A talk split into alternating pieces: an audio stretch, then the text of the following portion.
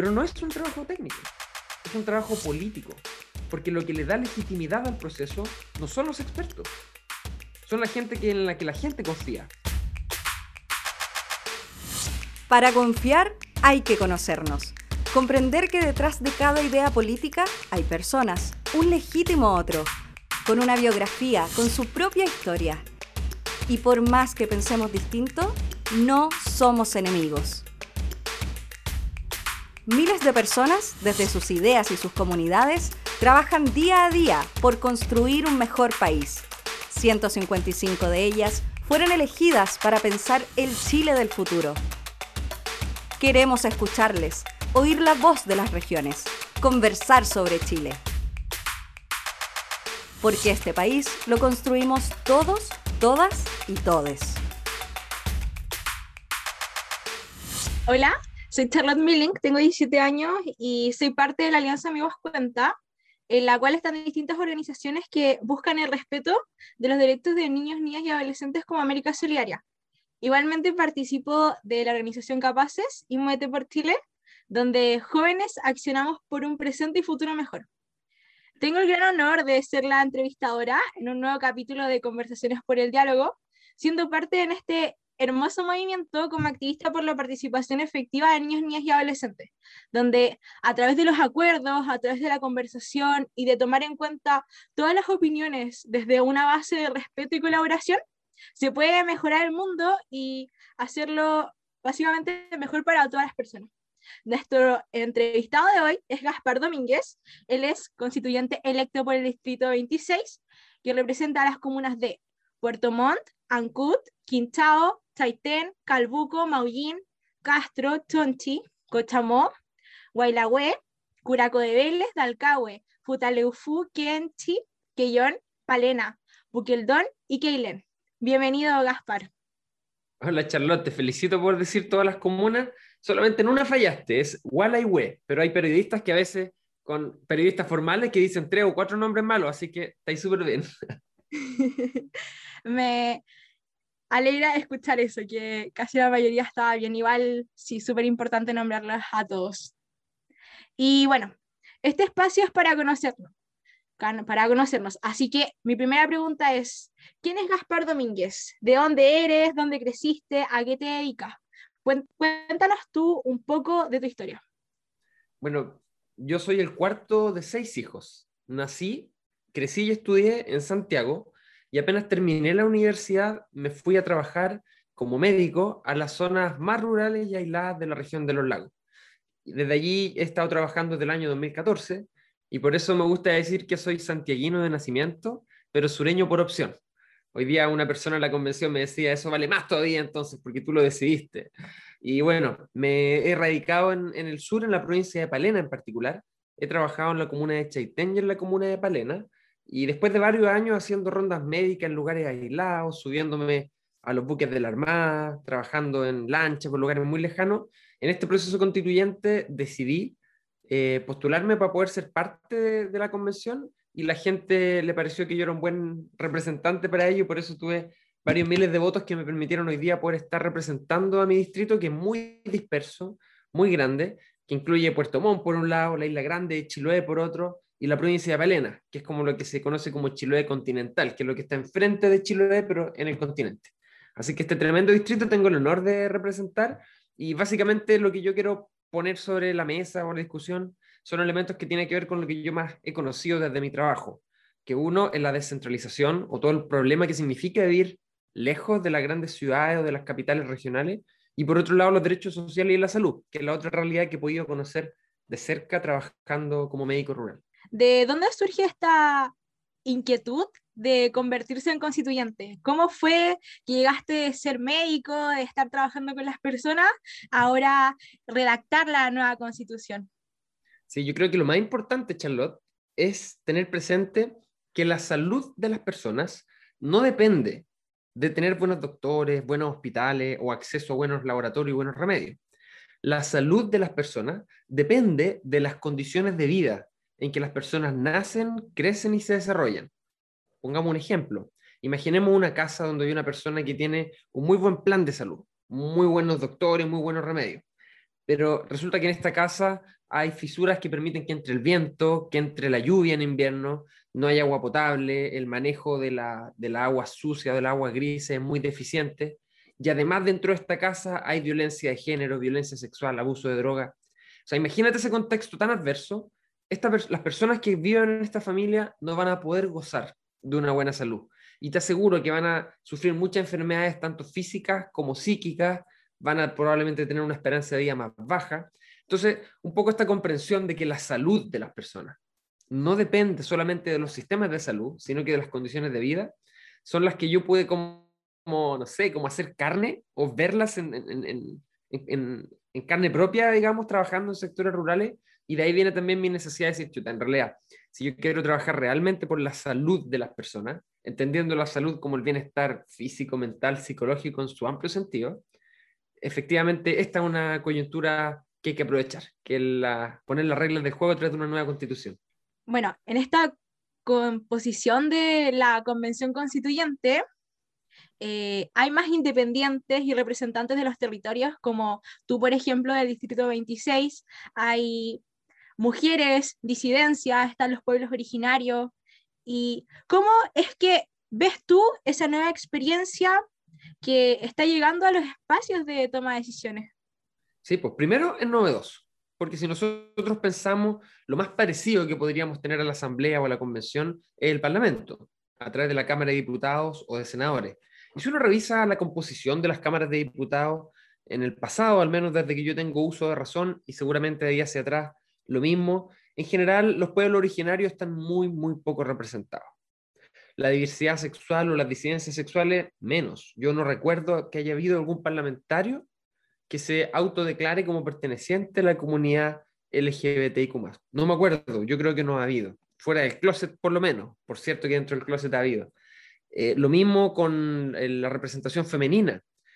Hace 60 años, 70 años, los 40, los 50, recién las mujeres pudieron acceder al derecho a voto en Chile. Y hasta, el parlamento anterior, uno de cada cuatro eh, parlamentarios era mujer, una de cada cuatro, imagínate. Entonces hoy día contar efectivamente con un proceso constituyente en donde la mitad son mujeres, y bueno, lógico porque la mitad del país son mujeres, donde tenemos eh, los escaños reservados para pueblos originarios con sus 17 cupos, que bueno, es lógico, porque en Chile un 12,9% de la población se percibe como perteneciente a un pueblo originario tenemos personas del norte, del sur, de la zona central, y dos tercios de las personas de la convención somos independientes. Entonces yo creo que esto nos da una riqueza de entendiendo la diversidad como un bien, como un valor. Y la diversidad y las disidencias sexuales, yo pienso que estamos subrepresentadas, porque más o menos las estimaciones nos hacen pensar que un 10% de la población representa este grupo. Entonces yo calculo que en la convención deberíamos ser unos 15, pero en realidad somos menos. Somos 6 u 8. Entonces, nos falta la discapacidad. Personas que, que tengan alguna discapacidad física o mental tampoco están representadas. Eh, tampoco hay personas trans. Yo creo que eso hubiera sido un gran avance también. Pero es mejor que todo lo que hemos tenido, pero queda mucho por avanzar. Buenísimo, qué esperanzador, la verdad. Y bueno, ¿cuál es la principal motivación que tienes para escribir una nueva constitución? Bueno, es muy amplio, porque claro, en principio yo te decía, me acerqué pensando en la salud, en los derechos sociales, en, el aislamiento y la descentralización, pero ya un poco en campaña, estudiando, aprendiendo, uno se empieza a dar cuenta que hay tanto para mejorar. Tenemos un sistema de justicia que a todas luces, cuando uno ve las cifras, es así. En Chile se encarcela la pobreza. Los delitos de vender CDs pirata tienen penalidades o, o consecuencias mucho peores que coludirse entre empresarios y estafar al fisco o a las personas por miles de millones de dólares. O sea, vivimos en un sistema judicial del año eh, de la colonia que no se ha modificado eh, sustancialmente, donde el presidente y el Congreso eligen a los jueces de las cortes, entonces hay un conflicto ahí evidente, tenemos una, una, organización del Estado extremadamente centralista donde en Santiago se decide en qué se gasta la plata en mi región y hay una cuestión que se llama gasto subnacional, que es el porcentaje de plata que las regiones deciden en qué se gasta. En Chile un 15%. El promedio de los países de la OCDE anda por el 35, 40. Y hay países como Dinamarca que es un 60%. O sea, en Santiago se decide en qué gastamos la plata, en las regiones, lo que nos habla de una centralización terrible, y junto con Turquía somos los países más centralizados de la OCDE, en ese indicador. O uno ve el trato que damos los pueblos originarios, donde históricamente han sido grupos vulnerados, donde históricamente han sido grupos rechazados. Y bueno, aquí nos vemos en una convención en donde estamos liderados por una mujer mapuche, donde la vicepresidencia hay una mujer eh, que representa a Rapa Nui y otra mujer al pueblo, eh, al pueblo Coya.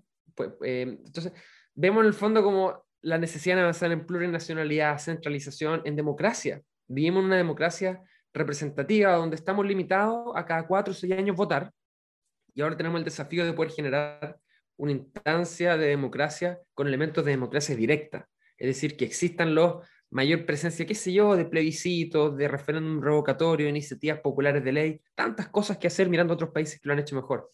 El medio ambiente, imagínate, hoy día vivimos una relación con el medio ambiente de extraer y extraer recursos como si fueran infinitos y no tuvieran ninguna consecuencia. Entonces, comprender la crisis climática y global que estamos viviendo, la lista es larga. En particular, la relación que tienen las mujeres en las disidencias sexuales en relación a los hombres heterosexuales como marca hegemónica, dominante, que ha puesto las reglas siempre, y avanzar hacia una constitución que garantice la igualdad de todas las personas, independiente de su género, su identidad de género, su orientación sexual. Entonces tenemos tantas cosas que hacer y vamos a partir de una hoja en blanco que los únicos límites son los bordes de la hoja, que en realidad tenemos que aprovechar esta oportunidad que es única. Claro, y bueno, una de las temáticas que me comentabas recién es lo de la descentralización. Entonces, ¿cuáles son las principales necesidades que ves en la gente del Distrito 26 y cómo pretendes plasmarla en la nueva constitución? Bueno, la descentralización, yo he dicho en mi intervención en la sala, un poco la gente cree que es una exageración, pero yo tengo la convicción que la descentralización mata. ¿Y por qué quiero decir esto? Porque en la zona donde yo vivo y trabajo por años, enfermarte, por ejemplo, de algo que en una ciudad grande puede significar ir a una urgencia, en lugares donde yo vivo y trabajo puede significar que si el clima está malo, no llega la avioneta, no te trasladas y te mueres. Y eso pasa. Ha pasado. Ha pasado enfrente mío. Yo lo he visto, no me lo han contado. Entonces, efectivamente, hay gente que llega a octavo básico y se tiene que ir de la familia porque no hay enseñanza media en su pueblo. Eso pasa mucho en los sectores rurales. Entonces, no hay acceso al agua, no hay... O sea, es muy distinto la cantidad de cosas a las que puedes acceder según dónde vivas. Ese es el concepto de, equidad territorial en el que tenemos que avanzar. Un poco a que el lugar donde tú vivas no determine a qué cosas puede acceder o no tanto, por lo menos. Y en Chile nosotros sabemos, la mayor parte de las cosas está en Santiago.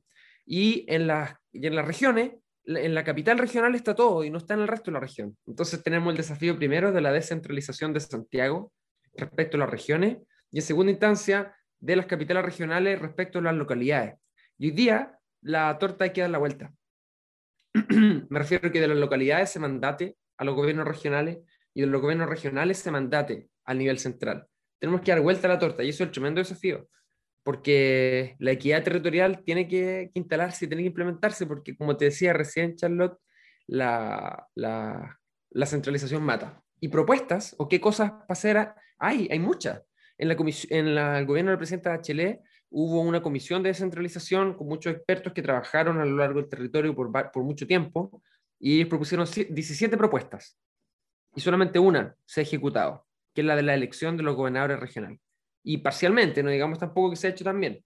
¿Cómo piensas y pretendes que los distintos grupos que son invisibilizados sean representados y tengan voz en la nueva constitución? y cómo nosotros, incluyéndome como niños, niñas y adolescentes, podríamos formar parte de ella. Bueno, hay dos como cosas que separar, yo creo. La primera es cómo podemos garantizar que en la democracia o el Estado que vamos a construir se pueda garantizar la participación de grupos que hoy día no participan. Eh, me refiero a la institucionalidad que vamos a formar, en términos de elecciones, de participación, de incidencia. Y en ese sentido, yo tengo algunas propuestas, y por otro lado, la participación durante el proceso constituyente, durante la escritura de la constitución. Son como dos patitas.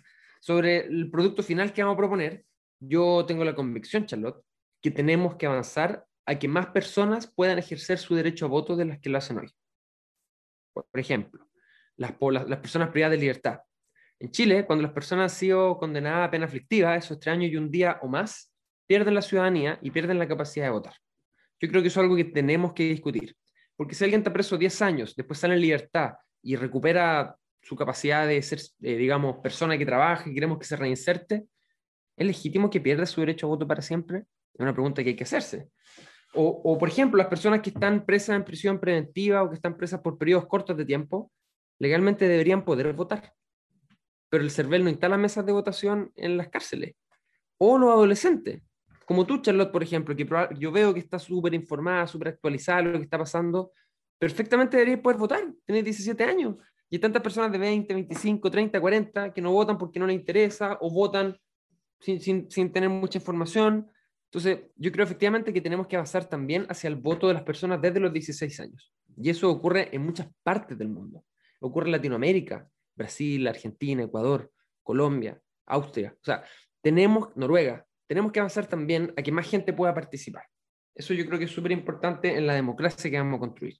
Y generar mecanismos de participación directa o de democracia directa, lo que hablábamos recién, iniciativa popular de ley, es decir, que mucha gente junte firma y pueda presentar una ley y que el proyecto tenga que trabajarla, votarla, eventualmente modificarla, eh, presentar referéndum revocatorio, ser una autoridad que no está haciendo la pega, está en flagrante incumplimiento de lo que debe hacer, que la gente pueda juntar muchas firmas, se haga un plebiscito y se pueda retirar la autoridad. O sea, que haya más opciones de participar que votar. Y sobre el proceso, el proceso mismo, Charlotte, de escritura de la Constitución, la participación es fundamental y hay amplio consenso en eso. ¿Y por qué? Porque la Constitución, cuando nosotros decimos que es la casa de todos, que las reglas de juego, es súper importante que las reglas de juego las pongamos entre todos. Y no podemos, los 155 iluminados, encerrarnos en el Palacio Pereira, encerrarnos en el Congreso Nacional C de Santiago y escribir la Constitución y entregarla a la ciudadanía en 12 meses. Es necesario, es necesario que realmente se escriba entre todos y eso significa generar mecanismos de participación. Y es tan importante esto, Charlotte, que se creó una comisión que se llama Comisión de Participación Popular y Equidad Territorial. Y tiene como fin único proponer estrategias para que la comunidad pueda participar. Y esta estrategia debe generar o considerar instancias especiales para grupos que históricamente han tenido menos acceso a la participación. Niños, niñas y adolescentes, adultos mayores, personas con discapacidad, personas de la disidencia sexogenérica, personas que ejercen labores de cuidado. Porque una señora que cuida a un abuelo enfermo o que cuida a tres cabros chicos, y digo una señora porque en general las mujeres hacen esas labores, tampoco puede participar. Está ocupada de, de cuidar personas enfermos o niños. Entonces, en el fondo, hay tantos desafíos que se constituyó una constitución, perdón, una comisión exclusiva para proponer cuáles tienen que ser los mecanismos de participación. Buenísimo, y la verdad me alegra mucho que así sea y que se considere a todas las personas porque le va a dar una legitimidad y una, un valor agregado más allá de lo que significa todas las personas que están y todos los grupos representados ya. Exacto, y además van a salir ideas muy buenas. A mí me pasa, por ejemplo, Charlotte, que yo hago siempre cabildos. Con mi, por mis redes sociales hago publicidad y llegan personas y conversamos temas. Y a mí me ha pasado, Charlotte, que yo escucho ideas tan buenas o argumentaciones o posturas tan buenas que yo después las repito, mm, las copio. o sea, de repente yo hablo en una discusión en, en, la convención, en la comisión o en el pleno y yo fundamento y explico algo que escuché en un, en un conversatorio porque se escuchan cosas muy buenas muy interesante cuando uno escucha muchas personas diversas hablando de un tema. Entonces todos nos enriquecemos, todos nos enriquecemos de escucharnos, los convencionales y los no convencionales también. Por eso es tan importante. Si tuvieras que elegir solamente una de las propuestas que están establecidas en tu programa como convencional, ¿cuál sería la propuesta por la que te jugarías la vida porque estuviera en esta nueva constitución? Sí, la que voy, voy, quiero poner, digamos, sí o sí, es lo que se ha llamado el, seguro de salud único o el sistema de salud único. ¿Y qué consiste? Básicamente, hoy día, Charlotte, todas las personas que trabajan en Chile, se les toma un 7% de lo que ganan y se va a su seguro de salud. Y la persona decide qué quiere hacer con ese 7%, con esa plata. Y la persona puede decidir ponerlo en FONASA o la persona puede decidir ponerlo en ISAPRE y son distintos. ISAPRE significa atenderse en prestadores privados y FONASA en prestadores públicos. ¿Cuál es el problema y la pillería?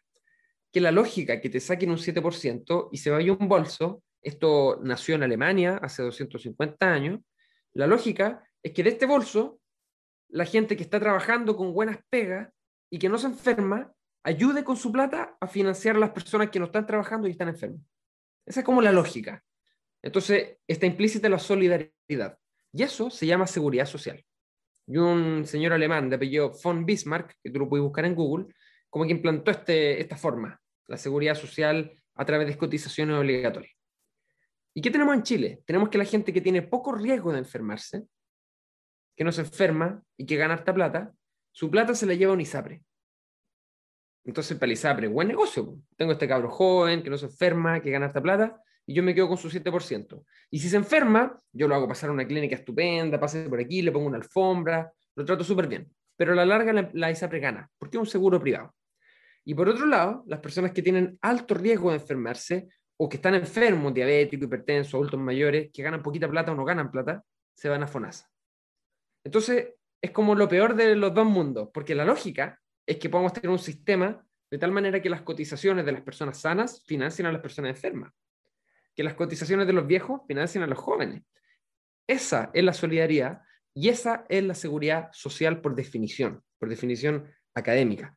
Por eso cuando la persona, no sé, el director de la ISAPRE o qué sé yo, pone a la ISAPRE dentro de la bolsa lo que es seguridad social, yo me pongo las manos en la cabeza y digo, ¿cómo? Si no hay solidaridad, no hay seguridad social. Ahora eh, tengo una petición especial para ti me gustaría saber y que nos expliques a todos quienes escuchamos esto, qué es una minga y cómo se enmarca en la campaña por el diálogo. La minga, por definición, si uno lo busca en el diccionario, es cuando la gente se junta para hacer algo. Pero en mi región, en la isla de Chiloé, la minga es una tradición muy antigua que se usa para cambiar de lugar las casas. Y la forma habitual de hacerlo histórica es que una casa, entre todos los vecinos, la logran levantar, le sacan los pollos o los cimientos, imagínate la pega gigante, la ponen arriba de unos, como, hacen como un trineo con vigas o con palos tipo circulares como ruedas, y con bueyes o con tractor ahora que es más moderno, van tirando la casa. Y cuando los palos están abajo así como redondo y van girando, van tomando el de atrás y lo ponen adelante y así hasta que llegan a la casa. O si no, se ponen dos vigas como trineo y se tiran. Son dos formas. Entonces, para eso se necesita mucha, mucha gente. Y el dueño de la casa tiene que llamar quizás a sus amigos y a sus enemigos también. Y los enemigos van a ayudarlos porque quizás el día de mañana van a correr, correr la casa de ellos también.